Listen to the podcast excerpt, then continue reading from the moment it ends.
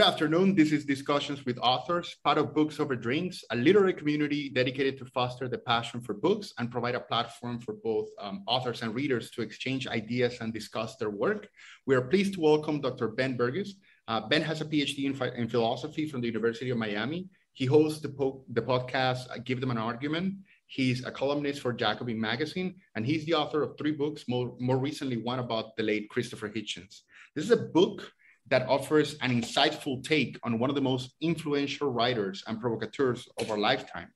Hitchens' inquisitive and assertive tone and his ability to articulate, uh, articulate the most eloquent arguments in a quick-witted yet calculated manner would uh, make you question any position contrary to his, uh, later popularized in his infamous Hitch slaps.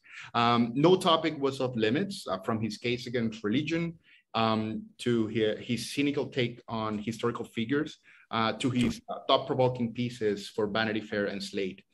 However, this book is as much about Ben Burgis as it is about Hitchens, as he gives us his take on what he believes are were some of the shortcomings in Hitchens' arguments, and as he covers some of the most consequential topics of our lifetime, from religion, politics, and morality.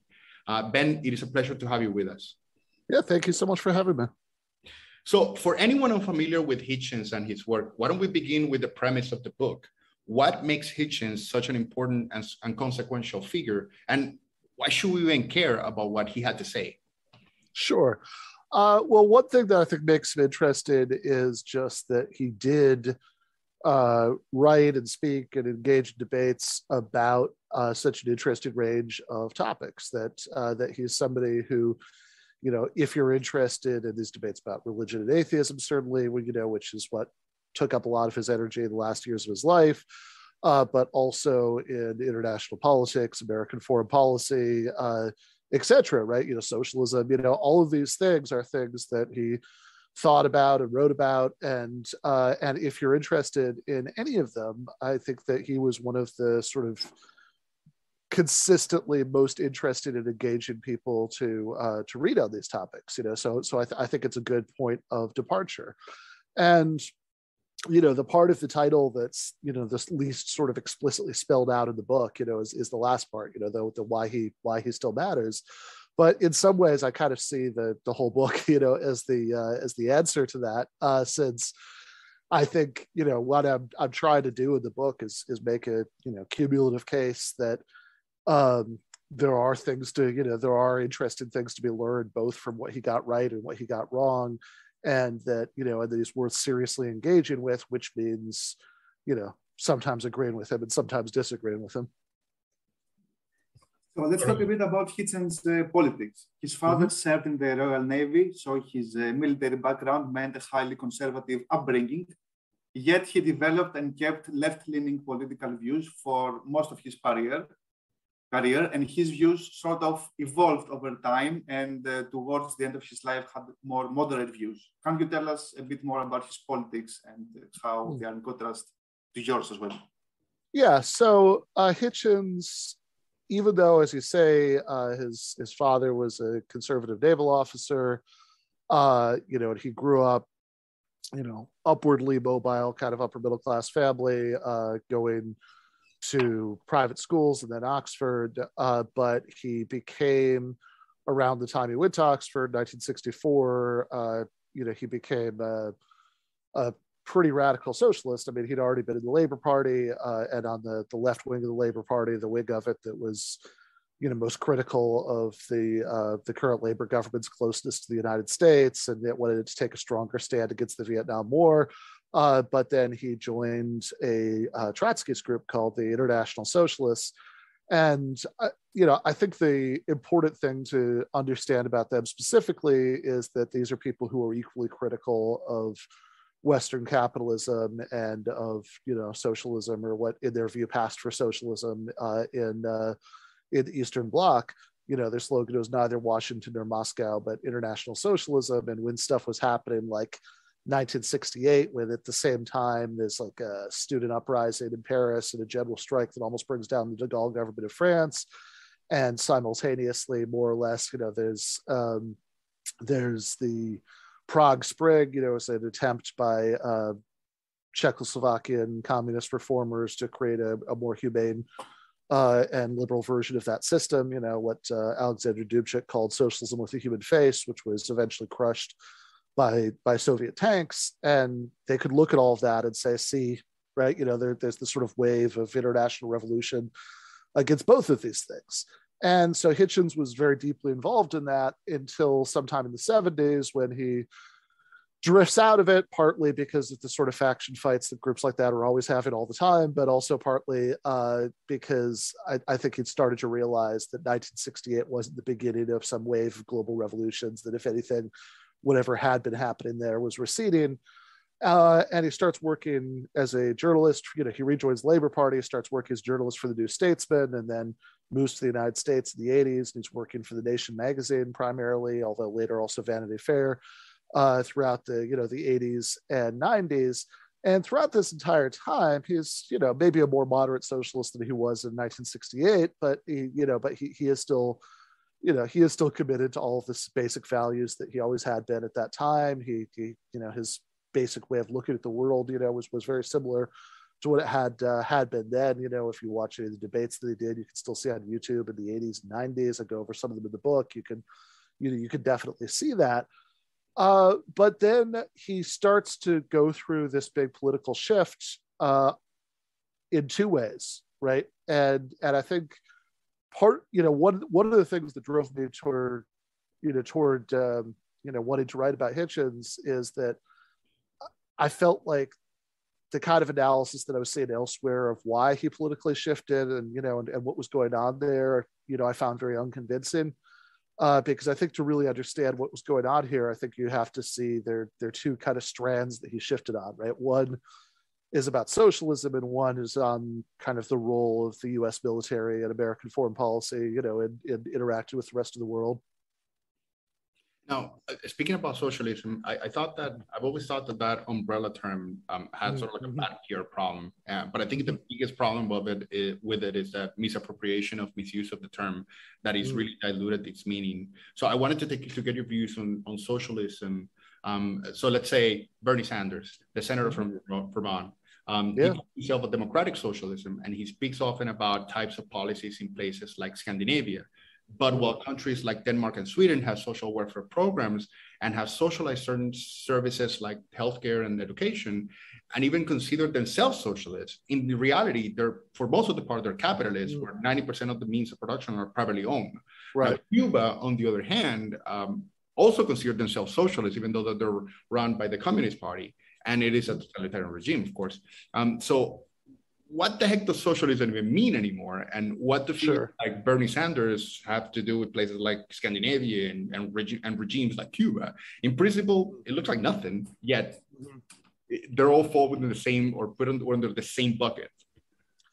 Yeah, I mean it's it's a it's a pretty broad term. I mean, like I, I can I mean it, it, in a way it's it's a little bit like um like asking um you know it's a little bit like asking what um you know medieval uh medieval catholic inquisitors and uh and like student uh, student youth group pastors who you know spend all their time doing like interfaith dinners and uh, uh, and and say that they don't take the Bible literally have in, have in common, right? Which is you know they, they spring from a common tradition right? But that common tradition has a lot of different tendrils and i think something is roughly similar in the uh, in the case that you're given right? So I, I think that you know socialism in the original sense means roughly that um I mean, there's absolutely nothing I could say about this. That would be uncontroversial, right? I think there are people, there are people who are, you know, disagree with any definition that I could give, but I think in the original sense, it means roughly that, uh, you know you object to the fact that under society as it exists right now under capitalism uh, there's this division between a class of people who own as you say the means of production by which we really mean you know production and distribution and exchange and all that stuff right? And a class another class of people the working class who have to you know work for the first one to to make a living.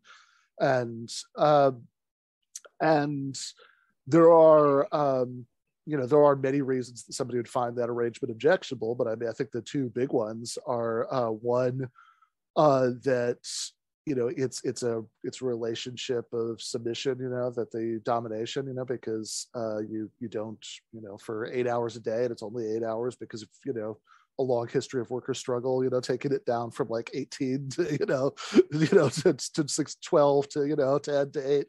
Uh, that, you know, for so, but even at eight, right, for half of the hours you're awake every, you know, like most days of the week, uh, you know, you you have um, you're in an environment that you don't really have any sort of you know collective democratic control over.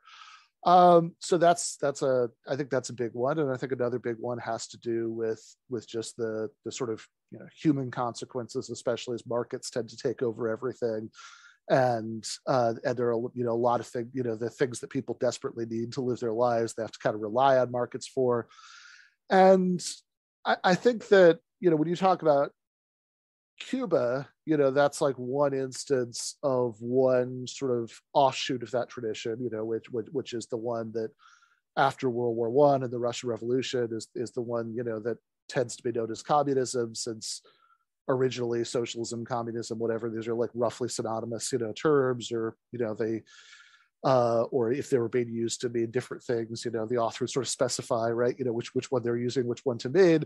But uh, but like communism with a capital C, you know, as as a thing that arose in like the late uh, 19 teens, um, was an attempt to overcome capitalism, although it's one that people like a young Christopher Hitchens, as Trotskyist would point out, okay, so we we've gotten rid of the sort of this class of private owners, but um, you know that doesn't really mean we've empowered the working class, right? You know, like like you just you just have a different ruling class, you know, who's who's over them in, in this system. That would be that would be their critique.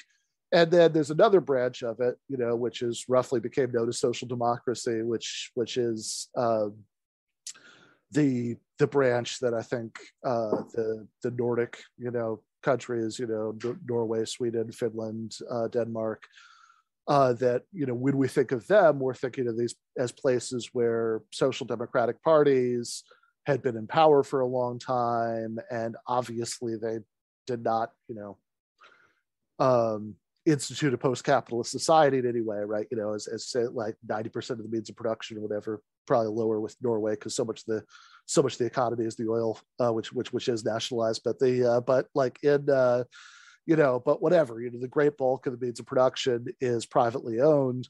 But there are a lot of things that you know you can think of as sort of like um, dollops of socialism doled out, you know, within a basically capitalist framework that have been instituted, like you know socialized healthcare for example or you know daycare or et cetera et cetera et cetera right? That these these things that both make people less reliant on the market and also institute at least some form of, of social ownership uh, in in at least some you know some parts of the economy. And then somebody like bernie sanders uh, originally like if you go back and look at like 1970s bernie you know i think he's i think he's somebody who in some ways has politics that are not dissimilar to 1970s Christopher Hitchens, you know, that like as, as somebody who is, um, you know, who certainly, you know, who certainly rejects the sort of authoritarian state socialism of the Eastern Bloc, but, uh, but does have long-term political horizons that go beyond just social democracy, you know, and, and, but then I think, you know, over the course of the decades of, you know, being in this very lonely position of being the you know the only socialist uh between you know whatever 1990 you know or what you know to uh you know whatever year the squad is elected i guess that's 2000 you know 2000 and uh uh 2018 right? You know the uh, the only socialist in uh in us congress uh as sort of gets more and more and more moderate until he's he's basically a scandinavian social democrat with you know maybe a little bit more of a you know a little bit more edge to him in terms of like how he talks about politics and you know taking on the millionaires the billionaires and all that stuff. But in terms of his basic program he's he's more or less like a swedish social democrat. And you have seen that shift in Latin American politics as well towards the left, and more recently with the last year's election of the left-wing Honduran president Xiomara Castro, Cictalin, sort of like a continuation of a political shift in Latin America. Um, we can even see this in Colombia, by the way, with mm-hmm. Gustavo Petro, uh, the left-leaning political candidate, is, is leading the polls. Um, however, one of the big questions I have for you is that can socialist policies really be successful, specifically in Latin, talking about Latin America, can they really be successful in places where, where corruption is still a major problem? So like giving the government control of the means of production of re and resources where bureaucracy and corruption are almost chronic. Yeah, I mean, so I would say, I mean, okay, first of all, I'll put my cards on the table. Yes, but they, uh, but like you know, more substantively, I, I, I think that um, you know, I, I don't want to I don't want to minimize the concern, but I, I would also say that what I would maybe ask is is to kind of like take a closer look at at like exactly how the concern is supposed to work, right? So so is is the so we talk about corruption. Well, what sorts of things we're talking about? And if we're talking about, for example, you know, the idea that uh, you know you that uh, people get you know preferential treatment you know when, when it comes to state institutions because of bribery or nepotism or you know things like that. Uh, what i would suggest is that there's something a little bit funny about saying that well because those things are bad which they certainly are therefore it's better for those institutions to to just be privatized right rather than rather than be publicly owned you say, well, okay, hold on. So certain people, we're worried that certain people are going to get like sort of preferential service because of you know who they know or how much money or whatever they have. When in theory everybody's supposed to get it equally, you know, regardless of those factors. And so the solution is to get rid of the in theory commitment to everybody having them regardless of those factors and just openly sell them to the highest bidder. So people you know so, so people can just buy ownership of them and then the people who bought them could do whatever the hell they want with them and you know and and uh, and and distribute them however they like. I mean that doesn't really make a lot of sense to me. Fair enough. So So with Hitchens, you could say that uh, no topic is off limits, and mm-hmm. uh, he went after political figures like the Clintons, mm-hmm. Kissinger, mm-hmm. Mother Teresa, and the church. How did he pick his targets, and what do you think was his biggest motivation? Yeah, um, so I, I think that you know certainly in the case of Kissinger, I think that part of what was going on there had to do with um, you know, he was very interested in Cyprus, going back to, I mean, I think his first wife was from there. He had, uh, he'd, he'd written a book about that, you know, in like that was one of his first books, uh, Hostage to History. Uh, and, uh, and, and so I, I think he was really disturbed by the, the role of, of Kissinger, uh, you know, there.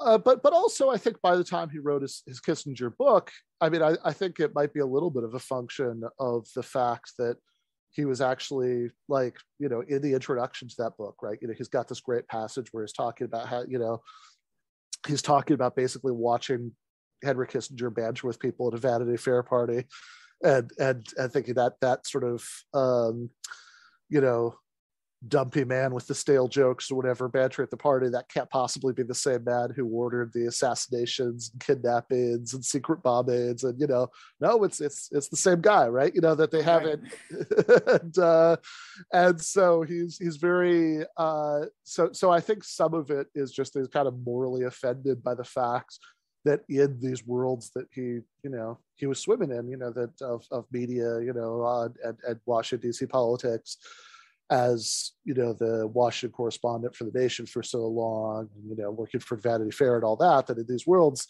and especially on the topics that he was most interested in talking about, right, which were you know not entirely, but mostly foreign policy, you know, that they have that that you know Henry Kissinger was treated as this revered elder statesman when uh, when, when he knew that he had uh, he he'd committed. Uh, like real atrocities ranging from his involvement in uh, orchestrating the overthrow of Salvador Allende's uh, government in Chile in 1973 to uh, the uh, you know war crimes that were committed in Vietnam and Cambodia to you know et cetera et cetera et cetera et cetera. And and this is and this is a point that I think he really wanted to uh, to make. And I think that something you know, I think very roughly analogous might be going on in a couple of those other cases. Uh, that um, that in you know in the '90s, um, you know, when he's he's running for the nation. I mean, now I think because we are in the United States in that era, you know, in this era where you know the uh, the rise of Bernie Sanders and and uh, and also I think you know Black Lives Matter and other things have like really shifted the way a lot of people think about the Clintons. But uh, back in the 90s, I think a lot of people, even in sort of an environment like the Nation magazine, which is always which has always occupied a little bit of a gray area between uh, something more leftist and, and something you know more in the mainstream of American liberalism. Um, even there, I think a lot of people are very defensive, right, about the Clinton presidency because the political war as it existed in, in the 90s, right, was like people defending Clinton versus, you know, Rush Limbaugh, Newt Gingrich, whoever, you know, attacking them every day. And, and I think it, it, I think there's this kind of natural impulse to sort of rally around the thing being attacked by the people that you most hate uh, that that I think afflicted a lot of his colleagues and, and Hitchens, and again, I, I, think Hitchens probably had a very similar reaction to that as he did to uh, to the the Kissinger example. Like like, um, come on, you know, this is this is a guy who, you know, Bill Clinton, you know, who who oversaw, you know, um, so-called welfare reform, which which what that looked like in practice is described in really grisly detail and. Um, Hitchens' Clinton book, No One Left to Lie to. Uh, he, he this is a guy who in 1992, uh, in order to prove that he was tough on crime, uh, you know, uh, flew back to Arkansas during the 1992 election to personally oversee the uh, the execution of uh, Billy Ray Rector, who was a profoundly mentally disabled, you know, black man who who was um,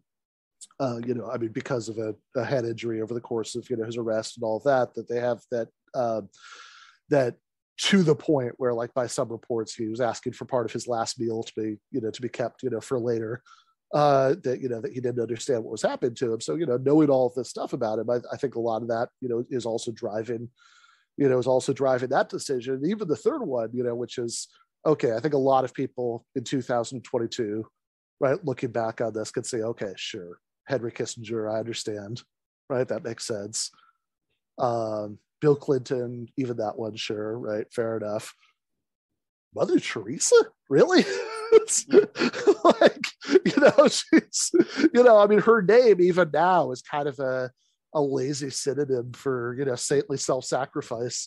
Uh, and so it's like, why does he hate Mother Teresa? You know, and I think that, I mean, and at the time it was pretty. He does make some nice arguments in that book, but how did he come up with the topic? Yeah, you know, I said, okay, now I'm gonna trust Mother Teresa. yeah, yeah, yeah. No, well, I think that's I think that's exactly the thing, though. I think that uh, I, I think that the the sort of thread between those three targets, right, is is the is precisely that, right? I mean, that like the fact that the fact that everybody you know in the world seemingly you know was was so deferential to this person and you know and all that when I, I i, think he you know i think he had uh you know like I'm sure by the time you know to uh, to write about her, right? You know that that he uh, that that he he realized there was a lot more to the uh, the, the, story than that, and, and, he was bothered by the fact that uh, that she was getting such a free pass, you know, because because she did seem like this wonderful saintly old woman who's helping you know desperate people, you know, etc. When uh, when in fact right if you read that book uh you know he makes a pretty good case you know that they like that like there's um you know, there are one or two parts that might be a little bit of a stretch, but I mean, for the most part, right in that in that book, you know, he he has, uh, yeah, I think I think he's made his case. I think that she, in terms of, uh, in terms of like a lot of, in terms of her sort of relationship to politics within the church and politics in the wider world, and in terms of even some of her practices, you know, at the hospices, right? So, and, and I think it is interesting, given that later in life, right, uh, in, in the final years of his life. You know, he was so focused on, on the religious issue.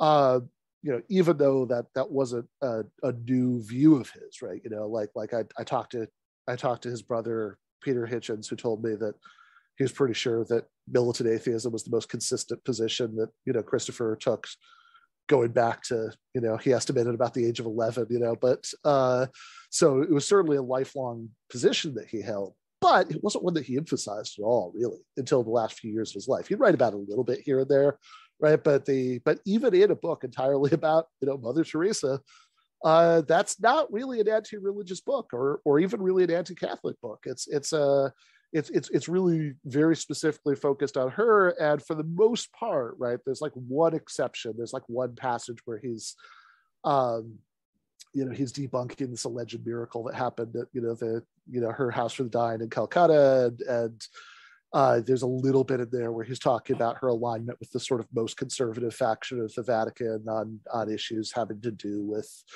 abortion and the ordination of women and contraception and you know et cetera et cetera but for the most part right he's much more concerned with issues like her lending her aura of moral, credibility to uh, the duvalier regime in haiti you know which, which, which she was willing to closely associate with um, and um, and also the fact that she took all of this money uh, allegedly for humanitarian you know i mean to be fair i don't think she ever quite said you know right that it would be spent on that but i think a lot of people assumed right you know that, that it would be it would be spent uh, it would be spent on the care of you know sick and dying people uh, in uh, in Calcutta, and it seems to have really been spent on missionary work. And and in fact, I mean, she she doesn't you know, I mean, she seems to have not really used you know proper anesthetics and you know and, and, and to have had this kind of grisly view that you know that that uh, suffering brings people closer to god.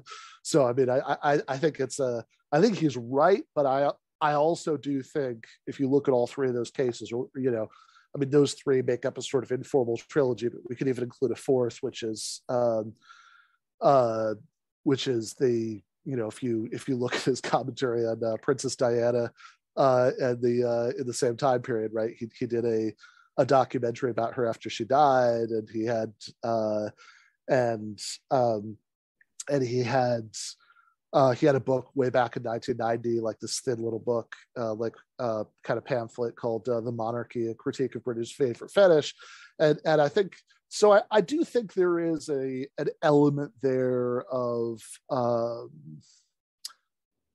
I want to say spite exactly, but like I think there's a I think there's an element of like being prone to being irritated when uh when people who he thinks he he thinks do not deserve uh to uh to, to be valorized in the way that they are you know are in most of the media and wanted to push back against that.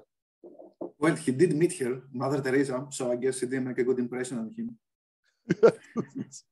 Doesn't seem that way no, Hitchens have be, has become sort of a, I don't know, like a cult classic among progressive and younger generations. However, I mean, he passed. I, I, have, I have, I barely see the name pop up on any articles or mm-hmm. books anymore since his passing. Um, what do you think was his um, is his biggest contribution as an author and and as an intellectual to our society?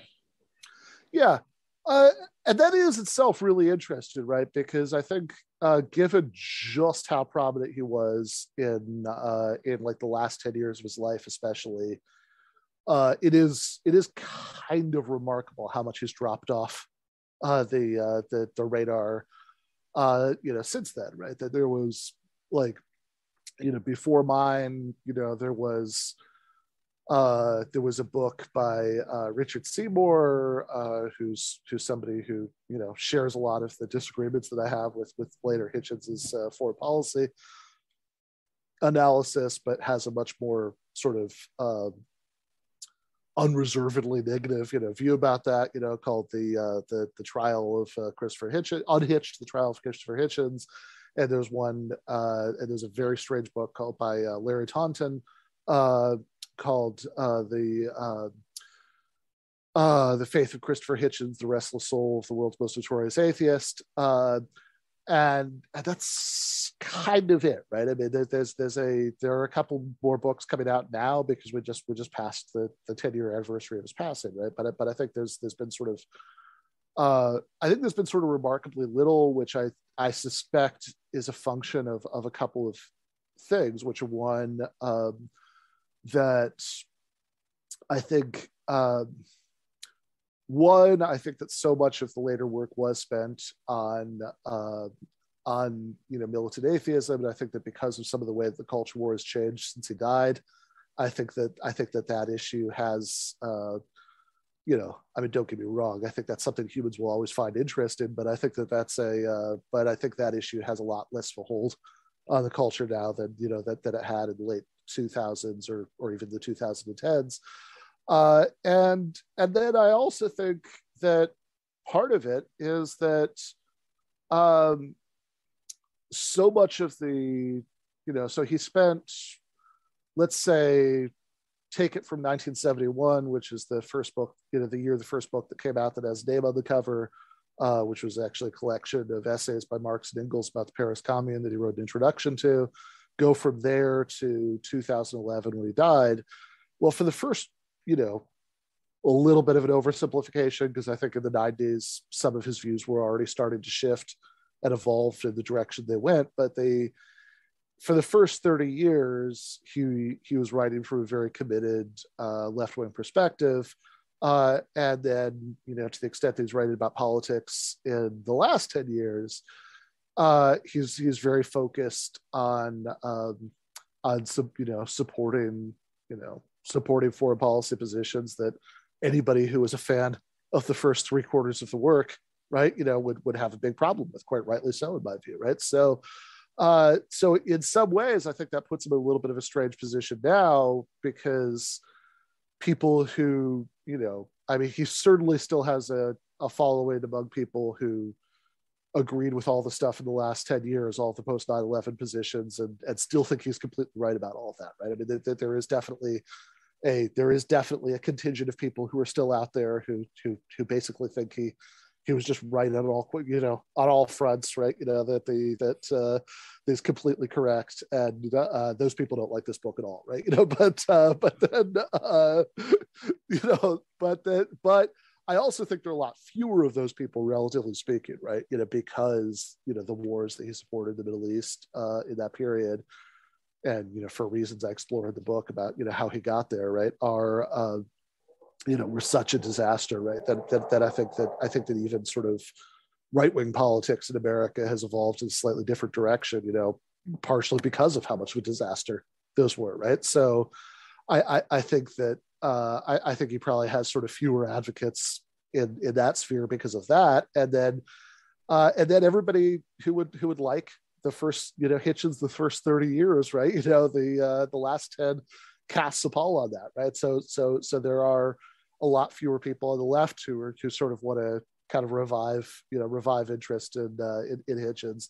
So I, I think as as surprising as it is on sort of first glance that somebody who was who who wrote as beautifully as he did, who who wrote sort of intelligently and searchingly on as many interesting topics as he did, who had was as prominent in the media as he was in the last 10 years of his life, who has, I mean, if you're, you know, I mean, if you're interested as I am in, you know, public, uh, public debates, I mean, you know, he was, he was probably the best practitioner of that, you know, that in the, in the era where the, that's been saved on YouTube, you know, that, so uh, despite all that, right, uh, I, I, think it does kind of make sense when you think about that, that the, uh, that for those three reasons that, that he has, um, you know, certainly not been forgotten. Everybody knows who he is, but I mean, he has really dropped off the radar. That you know, you just don't see, you know, you don't see references to him the way that you used to, uh, which which I think is a shame because I think that even even on the issues that he was wrong about, right? You know, he's worth you know taking seriously and engaging with, you know, in the, in the way I try to do in the uh,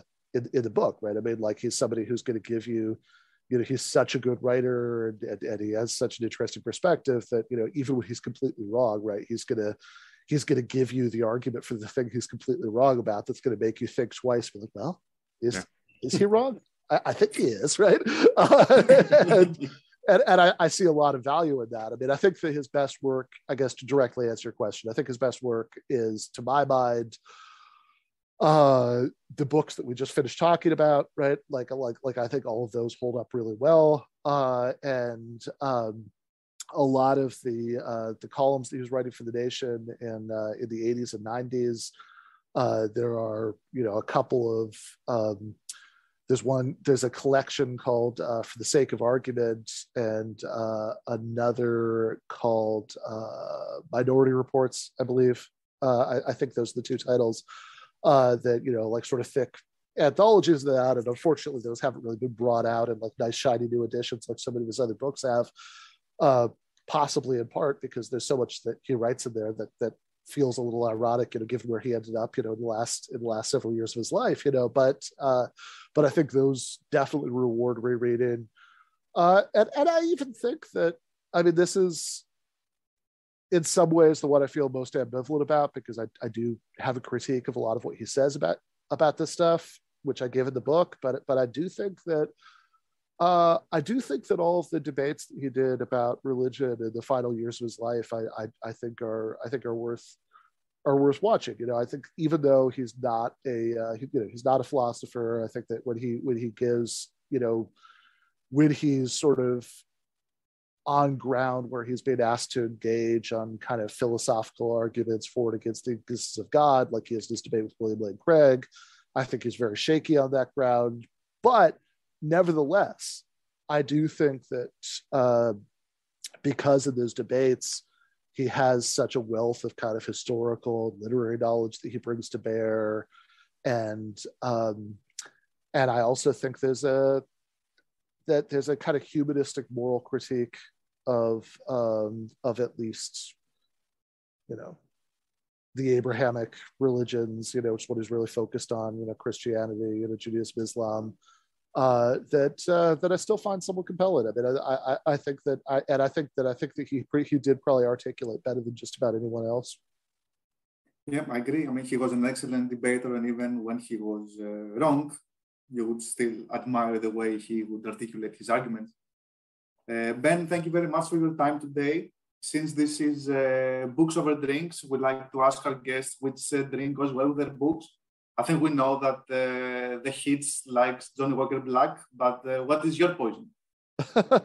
well, uh, I, I, I was going to say, I mean, obviously, John, you know, for this one, you know, for this in particular, um, yeah, that's that that is really the only answer that that works for a book about Christopher Hitchens. Uh, you know, he, he could be um, uh, he could be incredibly um, you know funny and uh, you know sort of eloquent about his uh, his love for her. Right, there's a, there's an interview where he's uh, you know the interviewer is like collecting questions from the audience and then picking them to to pass on. And, and he asks him uh, two questions which are one what he, would he bring to a desert island? And the other one is his favorite kind of whiskey. And hitchens says well those sound to me like the same question. Uh, the answer is uh, Johnnie Walker Black, uh, which which he then like sort of goes on to say some jokey things about how it's the favorite drink of the Iraqi Ba'ath Party and you know Saudi royal family you know etc. But uh, all of the all the groups that he liked the most, uh, I actually think are my uh, graphic designer J. Andrew World even even put a little bottle of it in the background and uh, in the the image of him on the front. Uh, I will say, um, you know, I have had some, you know, I have had a good bit of Johnnie Walker Black over the years, in part because you know because of the silly like ah, it's what Christopher Hitchens drank, right? You know they, uh, uh, but uh, but when I um, uh, but all else being equal, I'm, I'm I'm you know I do like whiskey quite a bit, but I am more of a single malt guy. So this this is so um, uh, like you know it's it's uh, you know, it's books over drinks. So you know so so I you know I I, poured a drink before, so this is uh Ardbeg Wee Beastie, which is uh, you know, which is a, a single malt scotch. Very nice. Cheers. Cheers. Cheers. All right. Well, uh, the book is called Christopher Hitchens: What He Got Right, How He Went Wrong, and What He Still Matters. It is by Dr. Ben, uh, ben Burgis. Ben, it was a pleasure speaking with you today. Thank you so much for joining us, and we look forward to having you back. Of course. Thank you so much.